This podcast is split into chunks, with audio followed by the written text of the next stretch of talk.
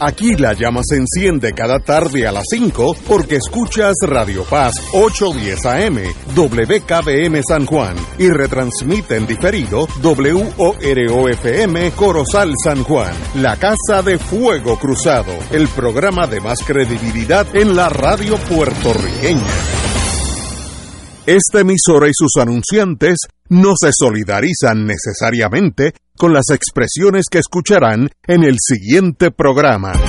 Son las 5 de la tarde, hora de escuchar Fuego Cruzado, el programa de más credibilidad en la radio puertorriqueña, en las voces de Ignacio Rivera y sus panelistas invitados con su discusión política dinámica e incisiva de los acontecimientos más importantes del momento. Fuego Cruzado comienza ahora.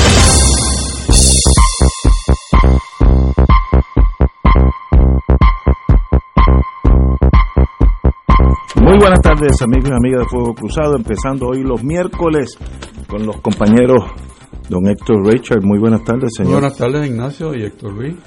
Y el, y el Héctor Luis Acevedo. Oye, enseguida iba, iba, a mencionar a Héctor Luis Acevedo y enseguida me llamaron. No sé si es que te quieren dar la bienvenida o, o impedir que vayas al aire.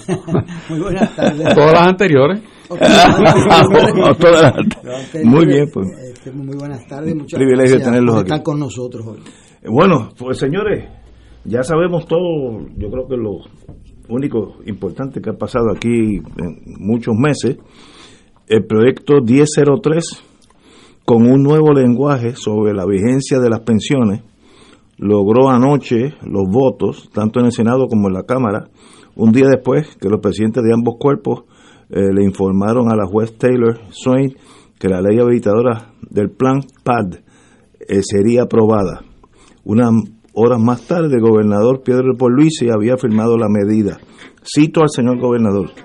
La reestructuración de la deuda del gobierno de Puerto Rico es esencial para lograr terminar con el proceso de quiebra y poder regresar al progreso de nuestra gente, eh, que nuestra gente espera y merece.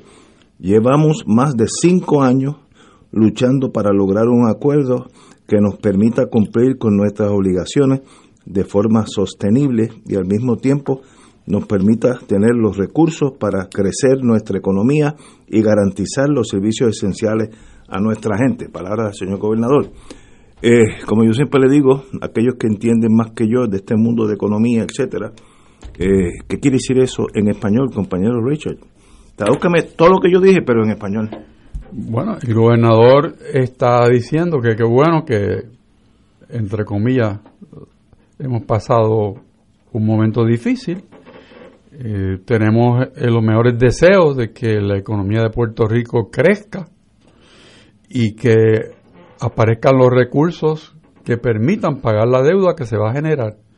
Básicamente es una expresión aspiracional eh, porque si hay algo que no está dado es que Puerto Rico tenga un crecimiento económico sostenible, ni tenga tampoco los recursos para un crecimiento económico, a menos que no tenga un modelo y que tenga unos insumos de capital que le permitan crecer. O sea, eh, perdona que te baje de la nube, pero exactamente eso. Es una aspiración de que esto tenga éxito y alabado sea el Señor, ¿verdad? Todos queremos lo mismo. Seguro, aquí no hay nadie disidente. Todo el mundo quiere que Puerto Rico progrese. Ahora, ¿cómo tú ¿Cómo se logra esas dos calificaciones que él pone muy correctamente? Pues entonces son 20 pesos y eso le toca a él. A él el gobernador. Sí. Muy bien, muy bien entre otros. Héctor Luis. Ese comunicado de prensa es eh, intachable. O sea, ahí ni faltó ni sobró nada en el comunicado. La realidad es, eh, es son otros 20 pesos. Vamos a ver de qué se trata esto. Aquí se trata de que nosotros como pueblo, el gobierno, las empresas, cogimos más prestados eh, de lo que podíamos pagar es igual que... Eso, o sea, entonces yo oigo hablando a veces gente como si eso lo hubiese cogido prestado otra persona, un tercero allá, un marciano. Nosotros cogimos prestado 70 billones de dólares y el presupuesto anual de Puerto Rico son 9 billones. O sea, sume usted o reste sus ingresos y más o menos usted sabe que hay algo ahí que no cuadra. Eh, entonces, pues llegó el momento en que nadie te prestaba y tú no podías pagar. Se declaró una quiebra, no había ley de quiebra y de ahí sale la dichosa ley promesa que tiene sus problemas, como lo estamos viendo en este momento, en un cogobierno con una junta fiscal y la legislatura a la misma vez, eh, bien difícil eso. Ahora, si nosotros queremos volver a tener un desarrollo económico sostenible, tenemos que conseguir un acuerdo sobre esa deuda y han hecho unas negociaciones por cinco años, algunas de las cuales eliminan decenas de millones de dólares que hubiésemos tenido que pagar de otra manera. Otras dejan pendientes unos nuevos bonos, otras deudas. Hay economistas, eh, amigos de Ignacio, que opinan que no vamos a poder, que vamos a caer de nuevo en un endeudamiento. Eh, yo entiendo que es indispensable pasar este capítulo de acordar con la juez de, de quiebras o la juez Swain que es la que administra este proceso, eh, esos bonos nuevos y acordar con los acreedores el pago de lo que le vayamos a pagar, porque si no, no nos prestan. Primero, no tenemos el dinero para pagar lo que cogimos prestado y tampoco podemos hacernos, como dice en Río Pérez, hacerse locos. O sea, nosotros fuimos los que lo cogimos prestado, no nos forzó nadie, nos puso un revólver en la espalda. O sea que tenemos un grado de responsabilidad moral y financiera sobre eso. En tercer lugar, lo más importante para mí es que haya dinero para generar desarrollo económico. La Comisión del Senado de Estados Unidos de Orrin Hatch se suponía que trajera esos incentivos económicos, no rindió un informe y ese es para mí el problema mayor. Si esto se pueden generar unas medidas que promuevan el desarrollo económico, porque si tú no creas desarrollo económico, no vas a poder pagar la deuda futura. Esa es mi preocupación.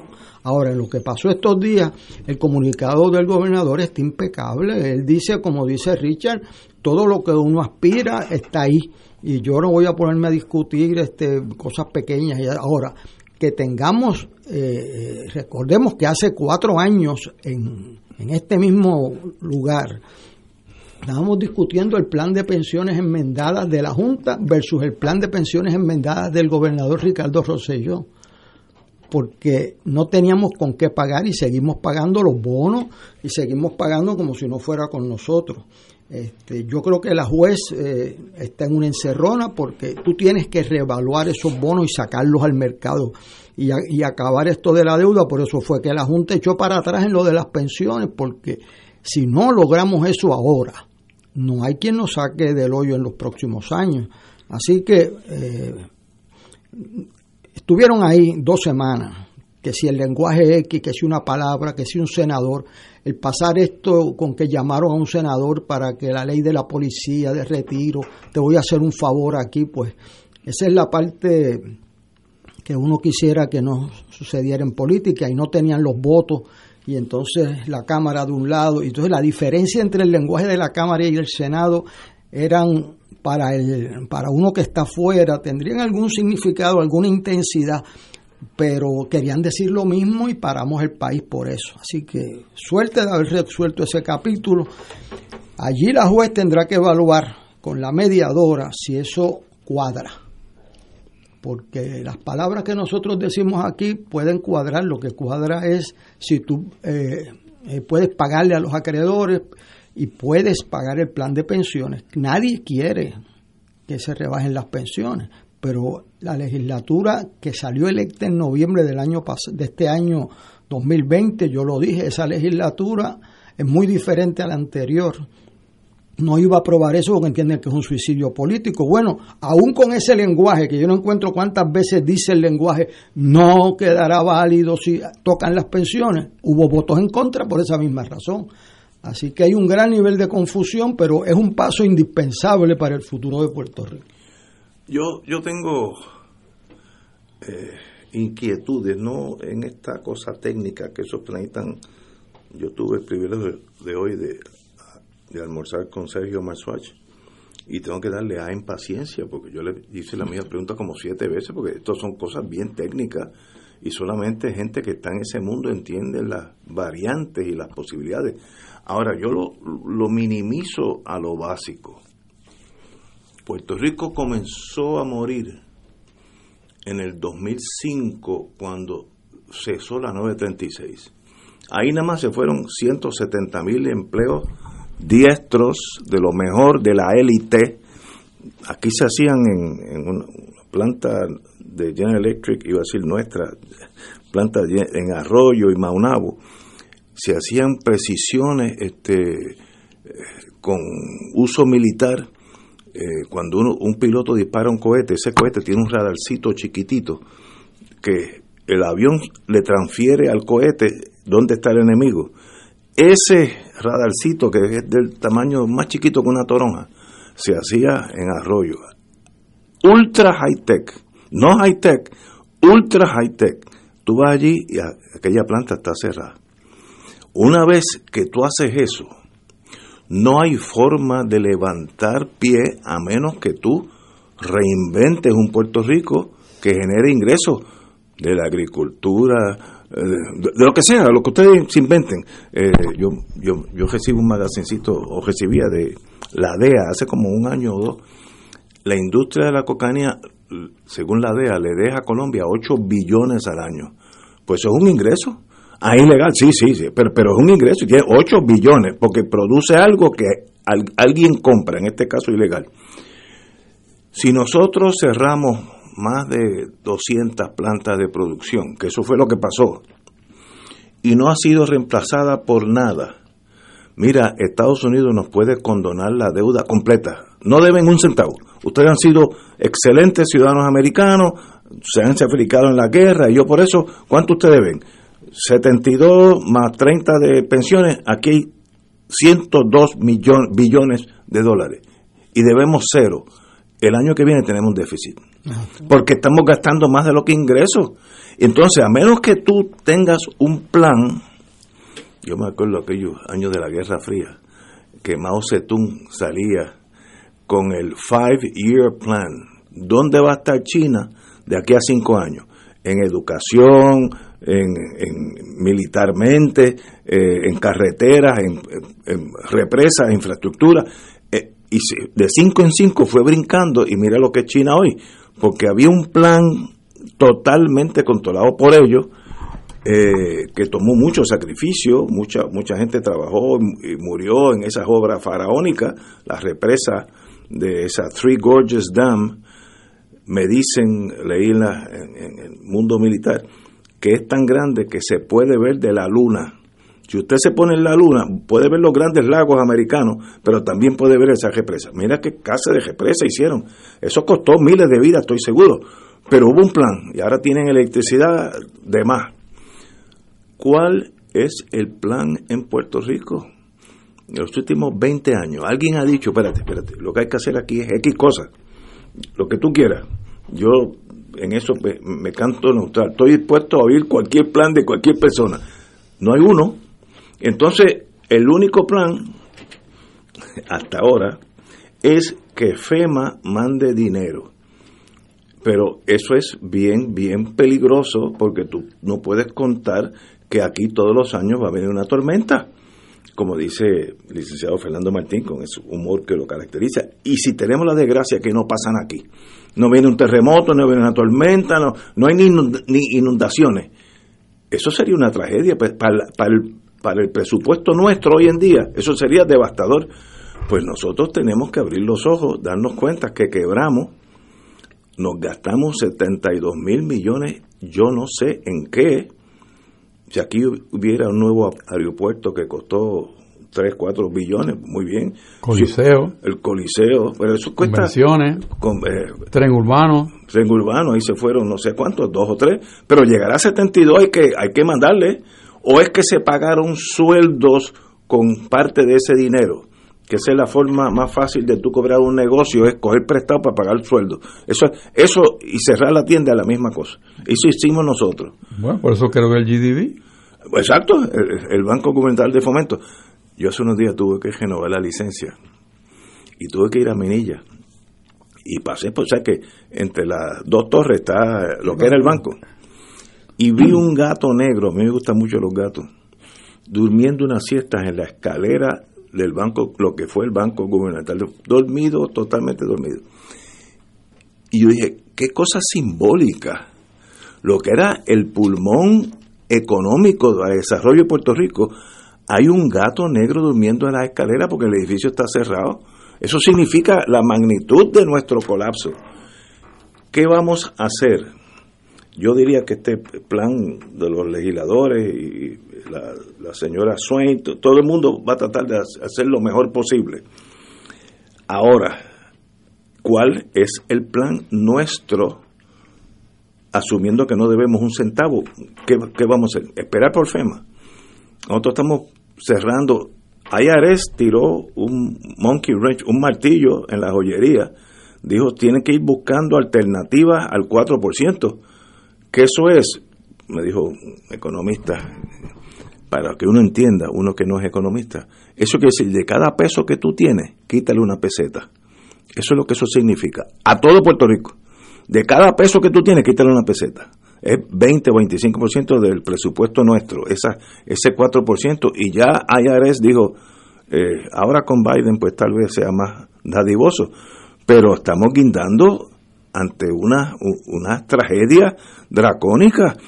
Y como el ser humano es de, hierro y acero no desaparece. ¿Y cómo no desaparecen? Lo que hicieron los cuatro hijos míos, se fueron, emigraron. Ya se solucionaba el problema de, la, de la transición económica en Puerto Rico, que si la deuda, ya uno está en otro por New Hampshire, para allá, se acabó. Siete nietos que estarían aquí en escuela no están, o sea, eso es una cadena de gastos también. Eh, esos, esos cuatro, eh, cuatro hijos tendrían cuatro carros son 420, ¿sabes? Es una cadena de gastos y la emigración nuestra, ya estamos en 3.2, estuvimos en 3.8 por allá arriba hace unos años. ¿Y cuál es el plan? Olvídense de eh, eh, lo malo con estas cosas que son tan emotivas. Es como un gran imán que te jala toda la, toda la fuerza hacia el imán y no te deja ver qué va a pasar en el mañana. Mañana Pierluisi revalida, o gana el que sea del Partido Popular, o gana Victoria Ciudadana, o se me queda uno. Ah, el PIB o Dignidad, lo cubría todo para no herir sentimientos. Ok, ganaron, tienen cuatro años más. ¿Qué van a hacer? ¿Cuál es el plan? Dime, aunque sea primitivo, o sea, que sea algo básico. El, el, el plan de cinco años de Mao Zedong, el primero, fue una cosa primitiva, había que salir del feudalismo, de la colectivización de la, de la finca, etcétera. Poco a poco, pero sin plan, estamos hablando aquí lo que estamos hablando ahora de aquí a siete años. Y esa cosa también, yo no sé de eso, eh, Rachel, tú me he oído a los políticos que con, con esta ley salimos de la quiebra. Yo, por lo poco que yo sé de, de esta ley federal, promesa, eso no es correcto. Digo, estás hablando del proyecto 2003 que se convirtió sí, en ley. Sí, que con esto salimos obviamente no. Ah, bueno, pero yo lo he oído por la radio que esto es una, un gran triunfo porque salimos de la deuda, y, yo, de, la quiebra. Yo sí quiero decirte que para mí la expresión, vamos a llamarle, no sé ni cómo decirle, sé lo que fue de la secretaria de la gobernación, que dijo que la aprobación de esta ley constituye una orden a la ah, Junta de Supervisión Fiscal y a la juez sí, eso lo dijo la, Laura Taylor Swain. Eso dijo la, Vice, porque tenían que obedecer la voluntad del pueblo de Puerto Rico. Yo, francamente, lo escuché, sentí vergüenza ajena y pedí perdón por ella. Porque, francamente, yo no puedo mis oídos nunca habían escuchado una cosa como esa viniendo de una persona que es la secretaria de la gobernación, que ha estado dentro de todo este marco de negociación y es la que está a cargo de dirigir los esfuerzos gubernamentales para lograr que el gobierno funcione y la institucionalidad funcione y que las cosas sucedan. Bueno, pero volviendo a lo que tú mencionas, no podemos olvidarnos que esta ley que se aprobó anoche, digo, se refrendó anoche y se aprobó también, no existe en un vacío.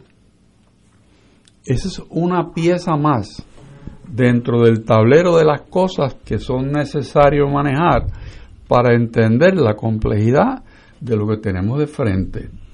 La quiebra más grande habida en la nación americana de una municipalidad, que es como se habla en el mundo de los bonos, que son bonos municipales. La más grande. ¿Por qué? Porque en Estados Unidos son las ciudades los que emiten este tipo de bonos y raramente el Estado o una corporación pública emite bonos de la naturaleza que estamos hablando aquí. Y hay una ley especial para esto porque no existía, hay una juez especialmente designada para eso y hay un proceso un poco olvidado de mediación que está corriendo paralelo a todo esto que estamos discutiendo aquí. O sea que independientemente de lo que la ley en sus aspectos dispositivos y aspectos aspiracionales también que tiene, eh, no, no tiene función muy clara todavía hasta que no llegue a aprobarse el plan de ajuste de la deuda. Porque el plan de ajuste de la deuda es lo que determina lo que sobra para lo que se quiera hacer. No, no es otro. Tiene que ajustar la deuda y eso no está escrito en granito todavía cuál es el ajuste. Sí hay unas propuestas de plan de ajuste, pero ¿Por qué entonces la juez Laura Taylor Swain dijo, no, no, yo quiero que el día 4 de noviembre me traigan el resultado de la mediación? ¿Y quiénes median? Pues median todas las partes afectadas por esta quiebra. Y, y, la Junta tiene una idea de quizás por dónde puede salir, pero eso no está escrito en granito. O sea que esto que, que se aprueba y yo no puedo aventurar a decir que el lenguaje que incluyó el Senado de la autoría del licenciado Rivera Chat es lo que la Junta le sugirió a la legislatura de Puerto Rico. Yo no puedo decir eso. Yo no sé si la Junta de Supervisión Fiscal va a decir que esta ley, como está aprobada, es compatible con el plan fiscal. Eso yo no lo sé. ¿Por qué? Porque tiene unas disposiciones muy, pero que muy claras que amarran la discreción del proceso. Unas disposiciones muy claras. Y no hará, y no emitirá bonos y se invalidarán. Son todas expresiones muy claras. Pero si resulta que el plan de ajuste no soporta que no se toquen las pensiones, ¿qué va a pasar? Eso no está escrito en granito. Así que no quiero hacerte el día no, no, nublado. Bastante confundido llegué. pero ahora estoy deprimido. Lo, trato, lo trato de, de, colocar en una forma más, lo más sencillamente posible para que veamos que sí, que qué bueno que esto se dio, pero hay un proceso paralelo que se tiene que dar también que sea consono con esto. De hecho, ya el gobierno de Puerto Rico se movió para lograr que el plan de ajuste contemple lo que, lo que se ha establecido en este proyecto 1003, que no sé qué ley número tendrá, pero es lo que se aprobó anoche. Porque hay del saque una discrepancia entre la habilidad o inhabilidad de tocar las pensiones, ya sea en su monto o en, modificaciones eh, futuras. O sea, que eso, eso no es así tan fácil. Así que, tú sabes, qué bueno que se dio, qué bueno que tenemos los mejores deseos de que se dé, qué bueno que la Junta parece acoger esto, eh, qué bueno que tenemos unas fechas por delante que pudieran ser aquellas fechas críticas en que todas las estrellas se, se alineen. Vamos a tener fe de que sea así. Pero decir, es que no puedo aguantar la risa, de que le dimos una orden a la Ay, Dios mío. o a la juez, por favor. Eh, yo creo que eso eh, es un, algo que no se le hace al pueblo de Puerto Rico y lo dejo ahí. Señores, tenemos que ir a una pausa y regresamos con don Héctor Luis Acevedo. Fuego Cruzado está contigo en todo Puerto Rico.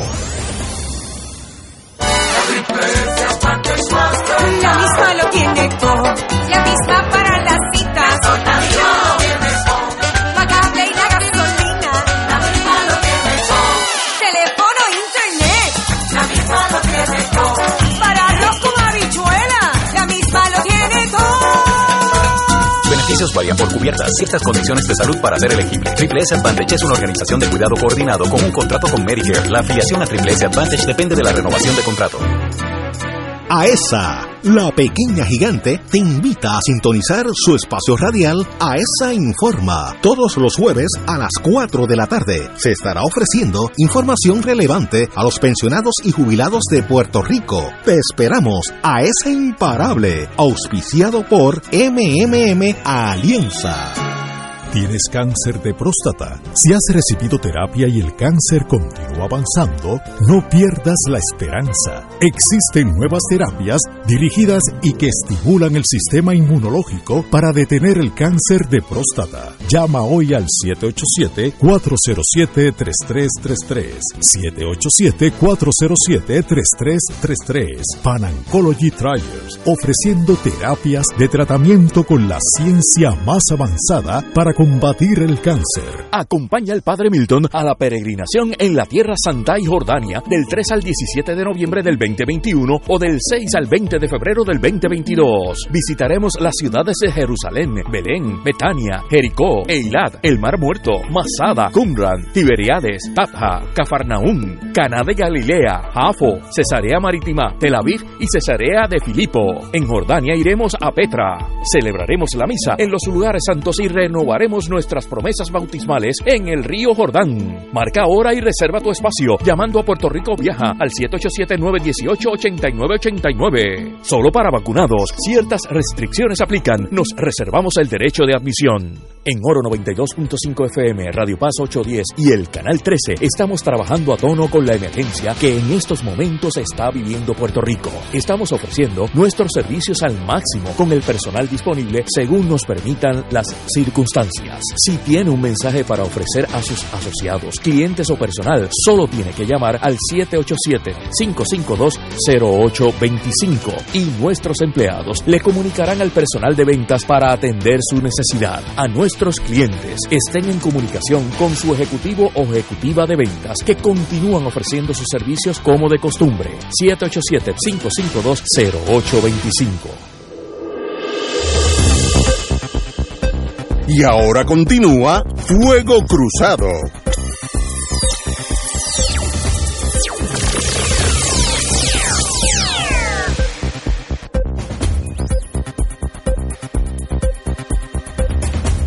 Señores, yo estuve hablando, yo estuve hoy en el carro y uno oye mucho radio en el carro, eh, y hay tantas pasiones. Eh, no nos vamos a dejar arrodillar por la Junta, eh, esas cosas, y si lo dice pues un amigo mío con dos palos de más en el viejo San Juan, pues está bien, pero son personas que son los las personas que corren a Puerto Rico, políticos, gente de negocios, y uno nota que hay un desfase emocional entre la gran deuda, porque esa, ese dinero no lo mandamos para Suiza, se gastó aquí, ¿en, en qué? No lo tengo claro, pero se gastó aquí, y hay unos pagarés que dicen, pagaré, Estado Libre Asociado, pagaré al portador, banco de lo que sea, eh, tanto, y ese pagaré todavía existe. Así que si va a un tribunal y usted no puede probar como un fraude, dolo, todas esas cosas que los abogados les fascinan, usted debe lo que dice allí, es un documento comercial. Así que estamos hablando que esa deuda en algún momento hay que pagar por lo menos parte de ella, porque para eso es el procedimiento de quiebra. Pero esto no es una cuestión de quién es el que manda más y los americanos, esta la, la, la ley promesa, un montón de el imperio que viene aquí a abusar de nosotros. Mire, eso puede ser hasta cierto, pero ¿y, y ese pagaré que está en el banco de Michigan allá? ¿Debemos o no debemos ese dinero? Ese, ese es un problema legal. eh, y, y eso nosotros estamos haciendo todo lo posible por irnos por lo emocional y no ver que de verdad cuando tienes, tú tienes un mal caso, sea criminal o sea económico, tú transiges, llegas a un acuerdo, no vas a jalar la bala porque el- la bala del, del adversario es mucho más grande que la tuya, así que, ¿sabes? Si, si te vas a, los balazos, vas a- el muerto vas a ser tú, así que tenemos que llegar a un acuerdo. Este es el mejor acuerdo, mire, yo no sé, para eso están los economistas, que en Puerto Rico sobran los economistas buenos y eh, que pueden analizar esto.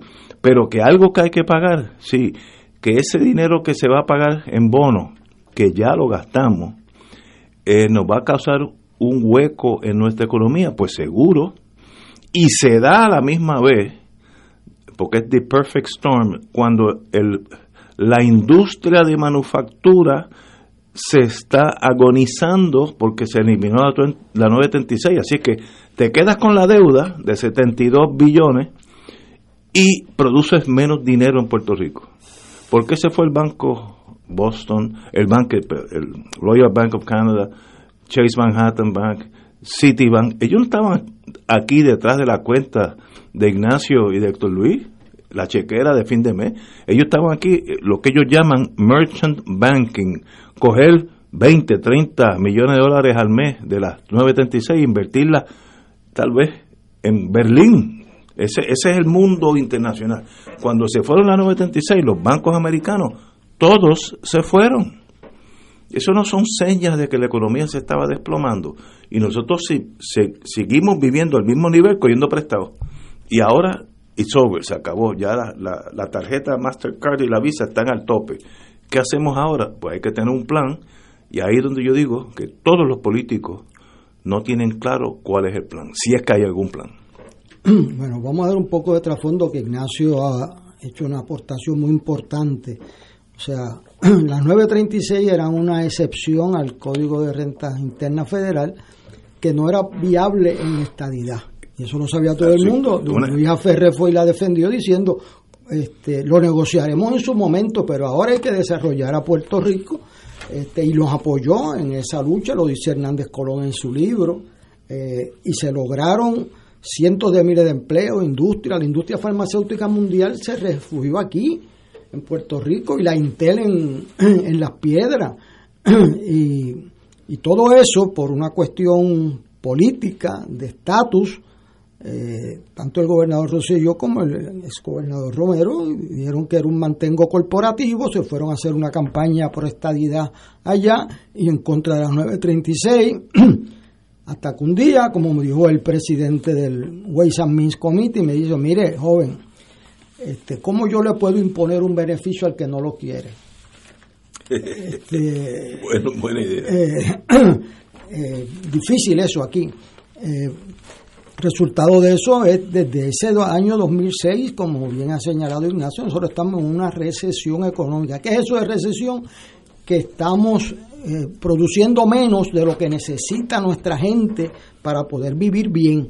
Entonces también decisiones erradas, como dice eh, el Banco Gubernamental le presta 2 billones de pesos a la autoridad de carretera y no tiene forma de cobrarlos para atrás, pues quebró el Banco Gubernamental, que era el banco de nuestro de nuestro de nuestro pueblo para atender las crisis y para hacer inversiones, o sea, y eh, da dolor en particular uno ver esas fábricas vacías. Oh, O sea, cuando uno lee el primer capítulo del libro de Hernández Colón de cómo se protegieron y se consiguió tener más desarrollo económico que Estados Unidos y más creación de empleo, salvo Japón, fue el único que nos ganó. Eso está ahí documentado, eso no son números inventados. O sea que no siempre fue así, pero usted tiene que tener un plan.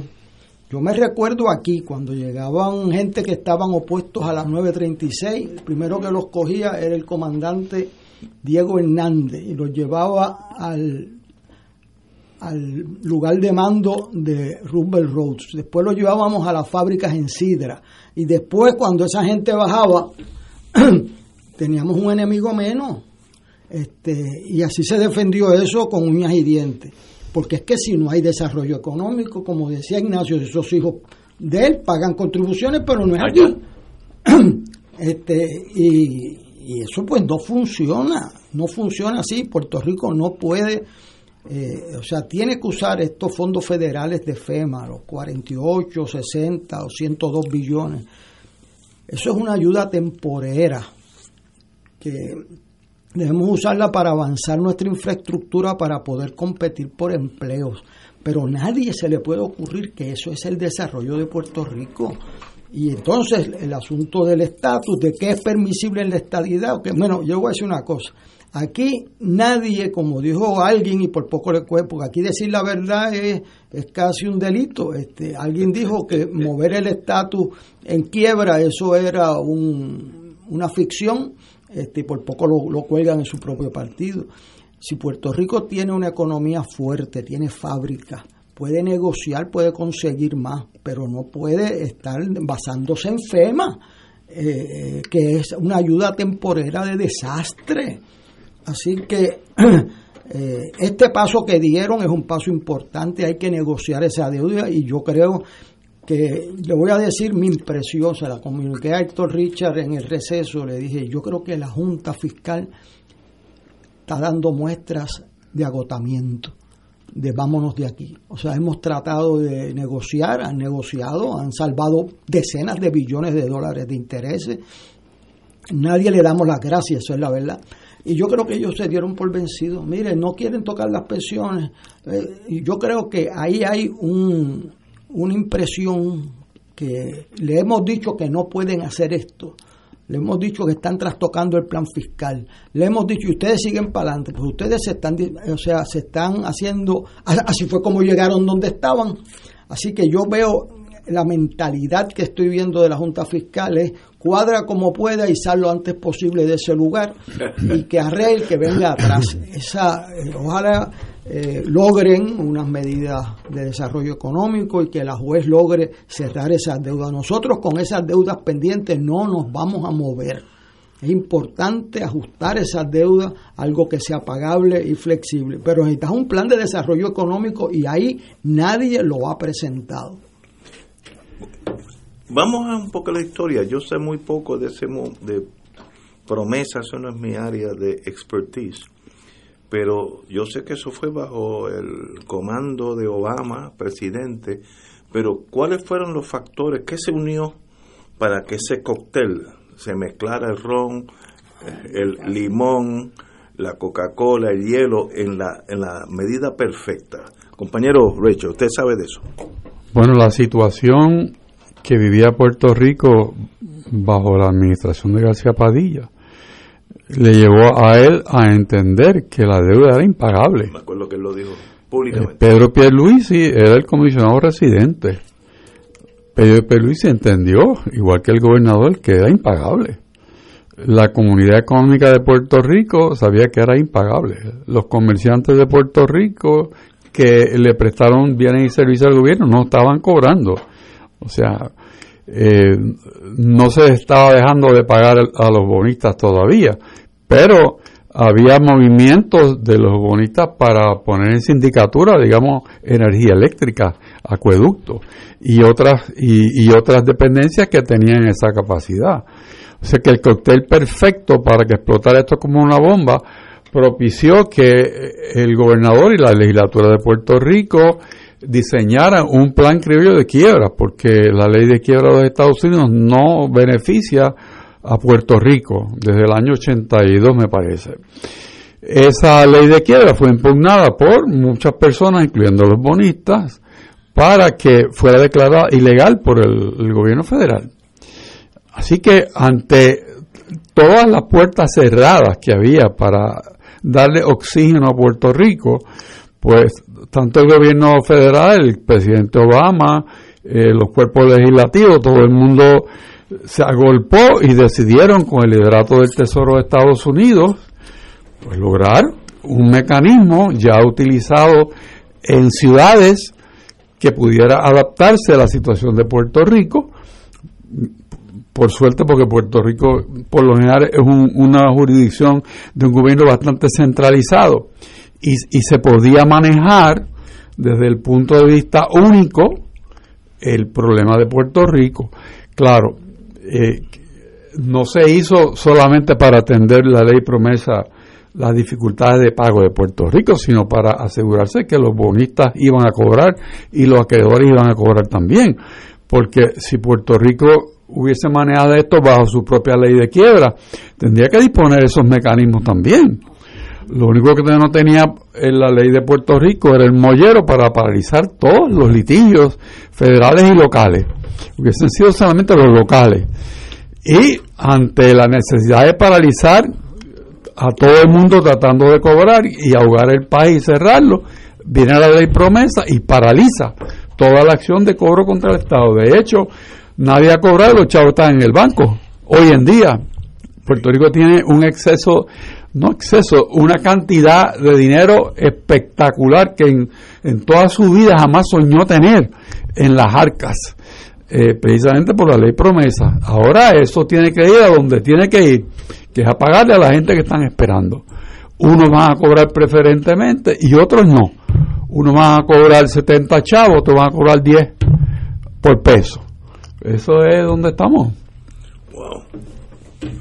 Sería bueno que Richard, que es abogado litigante, le explique qué sucedería si no tuviéramos la ley promesa o si la juez dice, Sí, exacto. suspendo que solo lo que planteó ayer el Nuevo Día en primero. ¿Qué pasaría? Yo me recuerdo que había un caso que había decidido el juez El Pi de un centro de salud de Río Grande que le debían hace unos años 10 millones de pesos.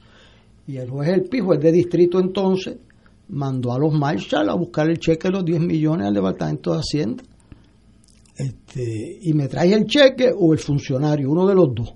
Y el funcionario cuando se dio cuenta que se lo iban a llevar, pues le hizo el cheque de los 10 millones. Hay alguien se quedó sin cobrar al otro día. Si eso lo hace todo el mundo que le debemos, no hay capacidad de pago. Es lo que tenemos que entender. Por lo tanto, hay que negociar esa deuda. Eh, eh, este proceso eh, es, un buen- un comienzo inevitable de negociar esa deuda. Lo han negociado. Ahí hay gente que sale mal, hay gente que sale menos mal. Pero Puerto Rico necesita renegociar esa deuda porque tiene que volver al mercado de bonos para poder hacer carreteras, para poder hacer hospitales, para poder hacer escuelas. O sea, eh, eh, el sistema de bonos es que usted como alcalde o como eh, secretario de Obras Públicas, usted necesita para arreglar el, el, el puerto 1 de San Juan, usted necesita meterle 10 millones de pesos para que los barcos puedan entrar y puedan coger dinero y sacar 20 billones. Pues alguien le tiene que dar los 10 billones originales y si usted no los tiene, pues los tiene que coger prestado. Y tiene que ir al mercado de bonos para eso, la autoridad de los puertos y Puerto Rico su crédito era el mejor del mundo porque lo disponía la constitución en el artículo 6 eh, y era un gusto eh, nos daban descuentos a Puerto Rico por el buen crédito que teníamos eso por cuestiones políticas y por mala administración lo hicimos nosotros cuando digo eso lo digo con mucho dolor porque aquí se cogieron hasta fondos federales de ARRA y eso para pagar sueldo. ¿Y qué pasó? Cuando se acabaron los fondos, ¿qué es lo que va a pasar con FEMA? Pues entonces empezaron a coger los prestados porque es más fácil que lo pague el que atrás. Mira, lo que va a pagar en ese plan el gobierno de Puerto Rico es muy parecido. 1.1 billones de pesos al año de pago de deuda de lo que le tocó en el tercer año a García Padilla. Primer año de García Padilla se pagaban 525 millones de dólares al año en pago de la deuda. Pero entonces cuando entraron unos préstamos que lo cogieron, abuele ahora y pague después, usted recuerda cuando Sí. tú eras joven eso, era Sí. abuele ahora y pague después. Alguien cogió unos chavos, vuele ahora y pague después. Entonces entraron a tenerse que pagar en el tercer año y subieron a 1.100 millones. Esa reunión estaba Sergio Marzuach cuando yo le dije, oye, explícame esto, cómo salta al doble. Me dice, "Ah, bueno, porque cogieron el préstamo que empezaba a pagar el principal al quinto año. Y llegó el Este, quinto año. Y ahora ese pago bien parecido es el que tenemos en el, en el plan S. O sea que Puerto Rico no va a pagar los 525, porque por eso es que hay algunos economistas que dicen de dónde van a pagar, por eso es que estamos hablando de un plan económico, porque de dónde usted genera ese dinero para tener calidad de vida, para tener inversión en Puerto Rico, pues tiene que tener industria, tiene que tener trabajo, tiene que tener contribuyentes. Este no hay decisión fácil. Yo, yo no veo en el futuro, digo, vamos a sobrevivir, va a haber la, la emigración continuará, eso no lo para nadie, pero sobreviviremos. Pero hay que empezar primero a aceptar el hecho que quebramos. Todavía Puerto Rico, eso es una cuestión emocional. Es como haber ido a una guerra y haberla perdido. Pues eso es durísimo emocionalmente, hay que aceptarla. Ok, ya pasó esto, quebramos. ¿Y ahora qué hacemos? Vamos al plan A que puede ser parte de lo que está pasando ahora o, un nuevo plan. Ok, ¿qué vamos a hacer para atraer inversores extranjeros aquí? Eh, pues es, ahí viene la, la, gallina o el huevo. Tú no puedes traer un inversor que cuando salga del aeropuerto vea que las luces están apagadas, que la carretera está llena de boquetes y dice, pues, pues para eso me voy a, Ruanda o Burundi, que, sale más barato. Eh, ¿Sabes? Eh, tú tienes que presentarle lo que se presentaba antes, una ciudad vibrante, llena de, energía, tú lo sentías, ya eso se está muriendo, se están yendo los jóvenes, nos estamos quedando los viejitos, y eso es un ciclo vicioso, porque el que yo el martes almorcé con un señor, hermano de un amigo ya retirado de la agencia, que son de Alabama, y son de los contratistas de FEMA. Y me dijo, yo necesito ahora mismo 200, 300 empleados y no, no existen. No existen, de construcción, pagando el doble o el triple. O sea, este, son, estos gente son big, big time. No existe el empleado. Hemos traído que traer gente de Alabama a hacer trabajo manual en Puerto Rico. Eso es absurdo, sale cinco, cinco veces más caro diariamente, ¿no?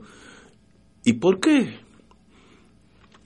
Pues parte de esto es realizar, realize, que perdimos la guerra, quebramos y vamos a reconstruir el país, como pasó con Japón, con Alemania, pero eso requiere una dirección, una dirección, un plan. Y ahí donde yo veo que estamos bastante flojitos. Tenemos que ir a una pausa, amigos, y regresamos con Fuego Cruzado. Fuego Cruzado está contigo en todo Puerto Rico.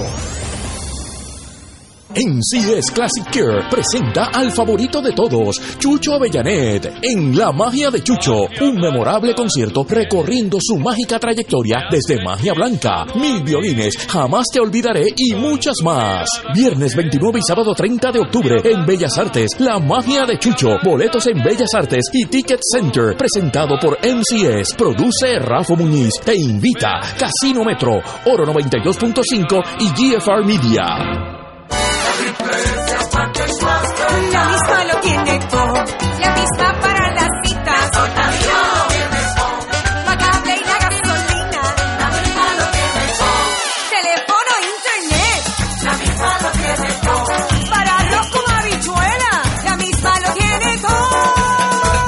Beneficios varían por cubiertas. Ciertas condiciones de salud para ser elegible. Triple S Advantage es una organización de cuidado coordinado con un contrato con Medicare. La afiliación a Triple S Advantage depende de la renovación de contrato.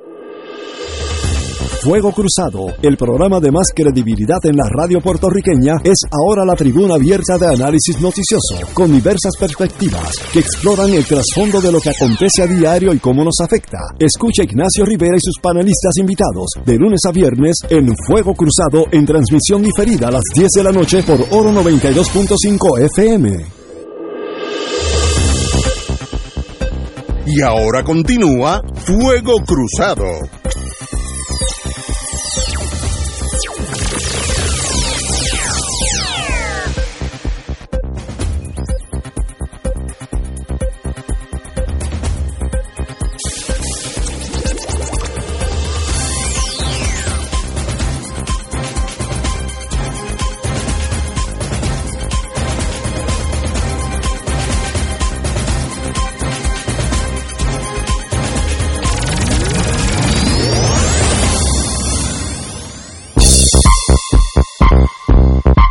Regresamos, amigos y amigas eh, de Fuego Cruzado. Vamos, un momento de paz, que estos dos señores me ponen tenso con estas cosas que apenas uno entiende, pero sabe que son peligrosas. Vamos a hablar de cosas mucho más bonitas. González y Zampayo. Ana Raquel Zampayo, muy buena. Muy buenas tardes, Ignacio. Y el compañero Jesse González. Mucho gusto y que pasemos un bonito tiempo aquí reunidos. Bueno, hoy vamos a hablar de la cubierta para los retirados. Aquí hay por lo menos dos o tres eh, con Medicare. Así que vamos a empezar por ahí. Pues, pues muchas gracias por esta oportunidad. Pues mira, yo he estado hablando durante los miércoles, jueves y viernes sobre la cubierta de Classic Care de MCS. Principalmente habíamos estado hablando de la cubierta para las personas privadas, pero a la misma vez se está haciendo la campaña para el empleado retirado y básicamente pues tienen un poquito más de tiempo, se supone que es hasta el 15 de enero y ellos también tienen que coger una cubierta, ya sea pues, hay varias compañías, ¿verdad? Esperamos que sea con MCS, pero nosotros tenemos cinco cubiertas. Así que eh, básicamente esta es la época para tomar la decisión. Eh, ¿Quiénes cualifican para esta cubierta? Tienen que haber trabajado en el gobierno, pueden tener aportación patronal, como no. Y tenemos varios productos, entre ellos hay un producto para personas que no tienen, que la aportación es cero. Así que tenemos varios productos, unos con aportación y un producto en particular sin aportación. Me dicen, a lo mejor él sabe más que yo, Héctor Luis, de esto, eh, personas que no han tenido aportación, me dicen comedores escolares y ciertos empleados así que ahora mismo están retirados y no tienen ninguna aportación. y como quiera necesitan un plan médico. Es bien importante decirle que tienen una opción para ellos, tenemos una opción para ellos y que el empleado no pagaría nada. Su aportación al plan médico no le cuesta nada. Es cero. Es cero. Eso es nuevo. Ya ellos pagan su aportación de la Medicare Parte B, ¿verdad? Con Medicare y aparte de eso no tienen que pagar un centavo más por tener una buena cubierta. ¿Quiénes son los que cualifican para tener este privilegio? Pues como te dije y te mencioné, tienes que haber trabajado en el gobierno, te tienes que haber retirado del gobierno. ¿Algún tiempo específico? No, no, no. Retirado. Retirado. Retirado del... ¿Con aportación o sin aportación? porque tenemos productos para personas que sencillamente en este momento no tienen ninguna aportación. Igualmente hay un hay cuatro productos adicionales para los que sí tienen. En ambas alternativas no tienen que pagar, es una pregunta que me hacen muchos. ¿Hay que pagar algo adicional por el plan médico? Absolutamente nada. Lo único que tienen que pagar es su aportación de la parte B, más nada. Si no tienen aportación, se puede coger esta cubierta. Ese es correcto. Eso es correcto. Ese es correcto. Oye, pero esto yo nunca había oído nada. Ese es nuevo Ah, bueno. de este año. porque- Ese es nuevo de Es- este es- año. Esto comienza en el 2022. Eso Sí, comienza para- en enero del 2022 y, tiene lo que queda ya de octubre, que es poquito, noviembre y diciembre, para que Para hagan su elección. Eso Y- es correcto. Y pueden ser los que ya tienen un plan, Otro plan, sí, Otro sí. plan. En o, los, esta, o los primerizos, los que entran a esa edad. Lo que comienza su retiro también, no hay ningún problema. Esta es la época, es lo que se llama el open season, o sea, la, la, la época abierta para hacer todos los cambios y hacer la elección. Esta es la temporada. Esta es la temporada. Tienen hasta el 15 de enero del 2022 para poder aprovechar esta oferta que MCS le está dando. Eh, si yo quiero más información, ¿a dónde llamo para que ustedes me digan, mire Ignacio, lo, lo mismo que hemos dicho aquí, pero más en, más en detalle o más aclimatado a mi, pos- mi, mi posición específica como retirado? Eso es correcto. ¿A dónde van a Los teléfonos otra vez, 787-397-2748 y 787-397-2768. Uno es 48 y el otro es 68. Vamos a hablar un poquito de los beneficios de la cubierta. Es muy parecido a la otra cubierta. Ellos tienen la tarjeta Te Paga. Lo más importante de la tarjeta Te Paga es que no tienen que cualificarse todo el mundo va a tener derecho a la tarjeta de paga. Dependiendo de la opción, hay una opción que te da hasta 1.920 dólares que tú tienes para los medicamentos OTC o para lo que tú necesites, porque lo hemos dicho aquí varias veces, esto es una ATH que tú usas en lo que tú necesites. Puedes comer con ella, puedes comprar lo que te dé la gana con ese Lo que dinero. tú necesites. Cuando ustedes dicen OTC, Eh, over the counter. Over the ¿Y counter. qué quiere decir eso en blanco y negro? Ok, son medicamentos que no son recetados. Por ejemplo, yo- vitamina, Ok. este ahora con la pandemia, Tilenol, ibuprofen, ácido fólico, que hay mucha gente que toma, pero ahora con la pandemia también tienes guantes, tienes alcohol, hand sanitizer, Mascarilla. mascarilla, que son unas cositas adicionales que ahora con la pandemia la gente usa. Muy bien. Otra de las cubiertas que tienes es la reducción a la prima de la parte B.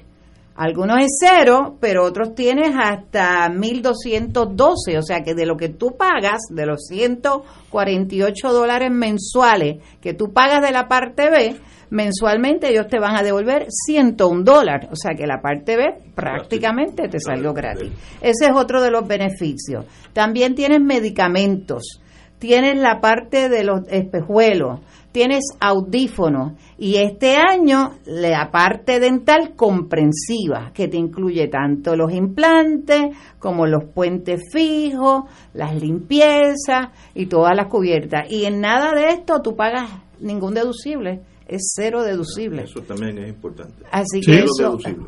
cero deducible. O sea que, pues, una ayuda para la persona retirada que ha trabajado toda su vida y por lo menos ahora tiene un alivio económico en sus necesidades en el área de salud. Más detalles personalizados a usted. 397-2748 y 2768. Eso es así. 397-2748 y 2768. Privilegio, hermanos y amigos. eh, González y Zampayo están unidos ustedes en todos los sentidos de la palabra. Eso es verdad. Con 40 años. Bueno, pues buenas tardes. Ignacio, cómo no. Un privilegio estar con ustedes, como siempre. Vamos- son las seis exactamente, vamos a una pausa. Fuego Cruzado está contigo en todo Puerto Rico. Aquí la llama se enciende cada tarde a las 5 porque escuchas Radio Paz 810 AM, WKBM San Juan y retransmite en diferido WOROFM Corozal San Juan, la Casa de Fuego Cruzado, el programa de más credibilidad en la radio puertorriqueña.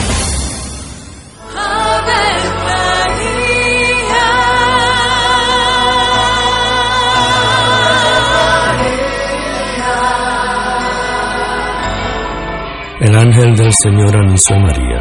y ella concibió por obra del Espíritu Santo. Dios te salve María, llena eres de gracia, el Señor es contigo. Bendita tú eres entre todas las mujeres, y bendito es el fruto de tu vientre Jesús. Santa María, Madre de Dios, ruega por nosotros pecadores, ahora y en la hora de nuestra muerte. Amén. He aquí la esclava del Señor. Hágase en mí según tu palabra. Dios te salve María, llena eres de gracia, el Señor es contigo. Bendita tú eres entre todas las mujeres, y bendito es el fruto de tu vientre Jesús. Santa María, Madre de Dios, ruega por nosotros pecadores, ahora y en la hora de nuestra muerte. Amén. Y el Verbo se hizo carne. Y habitó entre nosotros. Dios te salve María, llena eres de gracia, el Señor es contigo. Bendita tú eres entre todas las mujeres, y bendito es el fruto de tu vientre Jesús. Santa María, Madre de Dios, ruega por nosotros pecadores, ahora y en la hora de nuestra muerte. Amén. Ruega por nosotros, Santa Madre de Dios. Para que seamos dignos de alcanzar las promesas de nuestro Señor Jesucristo. Oremos.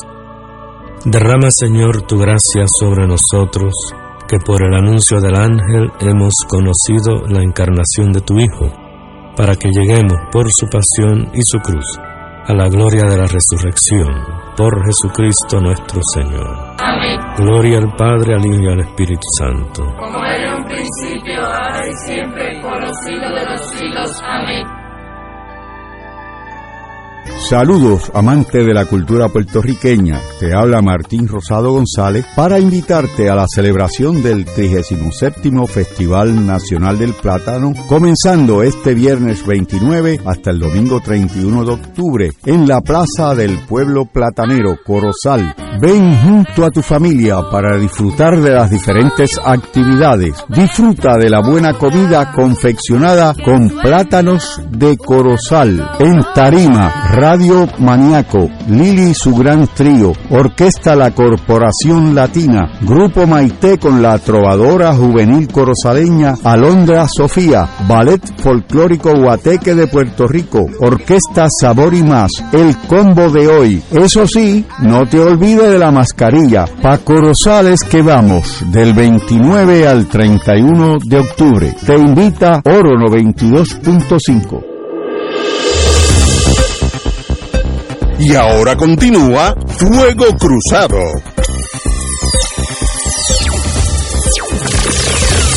Vamos a continuar con la deuda, la ley 1003, y pero vamos a cambiar el ambiente político, los jugadores, las pasiones, los acuerdos entre adversarios, pero si es que en realidad hay acuerdos. ¿Qué pasó ayer en ese cuadrilátero conocido como la legislatura de Puerto Rico? Compañero. Bueno, ayer se dio el resultado de unas negociaciones, eh, vamos a llamarle eh,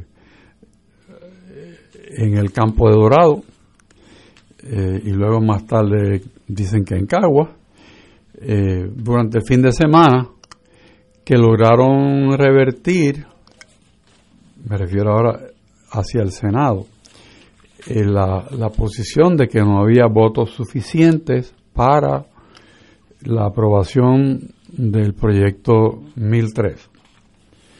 Eh, días anteriores, pues teníamos un Senado que el presidente mencionó que no tenía los votos para aprobarlos, no estaba definido cuáles votos no habían en la delegación del Partido Popular, aunque se sabía de algunas personas que habían declarado que no favorecían el proyecto.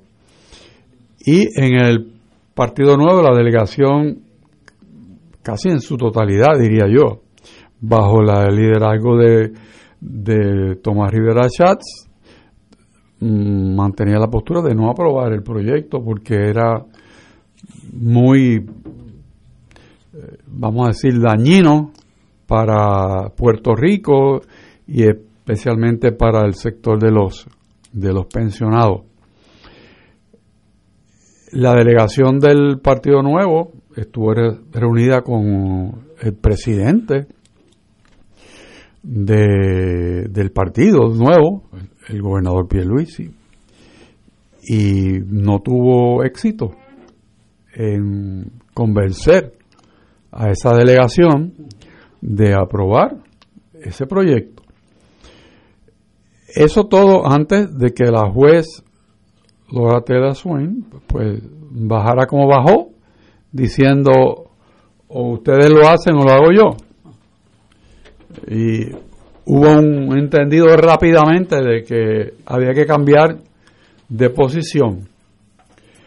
Eh, muchas personas eh, dijeron que bueno allá la juez yo hago lo que tenga que hacer. Este, y sacaron pecho.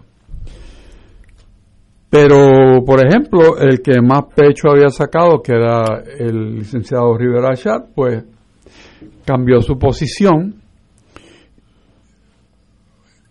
indicando que si se salvaba la situación de las pensiones y se condicionaba la emisión de bonos a que se respetaran unos pensamientos sobre los bonos y bonistas que él de hecho incluyó en el proyecto del Senado, pues que él estaba dispuesto y disponible a trabajar su delegación.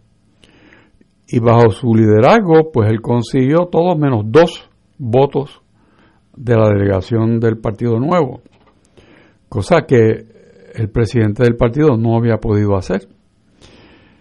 En el lado del Partido Popular, el presidente del Senado pues no pudo amarrar los votos de su delegación y obtuvo un, un mínimo de, de participantes, siendo la mayoría de los votos a favor en el Senado proporcionados por el Partido Nuevo y los minoritarios del Partido Popular para llegar al número de 14. El último voto del 13 al 14, pues hubo que romper del brazo a un senador indicándole que se iban a atender unos reclamos de la policía eh, y que en honor a esa promesa del expresidente del Senado, no del presidente del Senado, del expresidente del Senado, eh, pues que él decidió aportar su voto a la delegación del partido del Partido Nuevo. Eh, es curioso que dos votos de la delegación del PNP no, no concurrieron, eh, pero razones habrán tenido.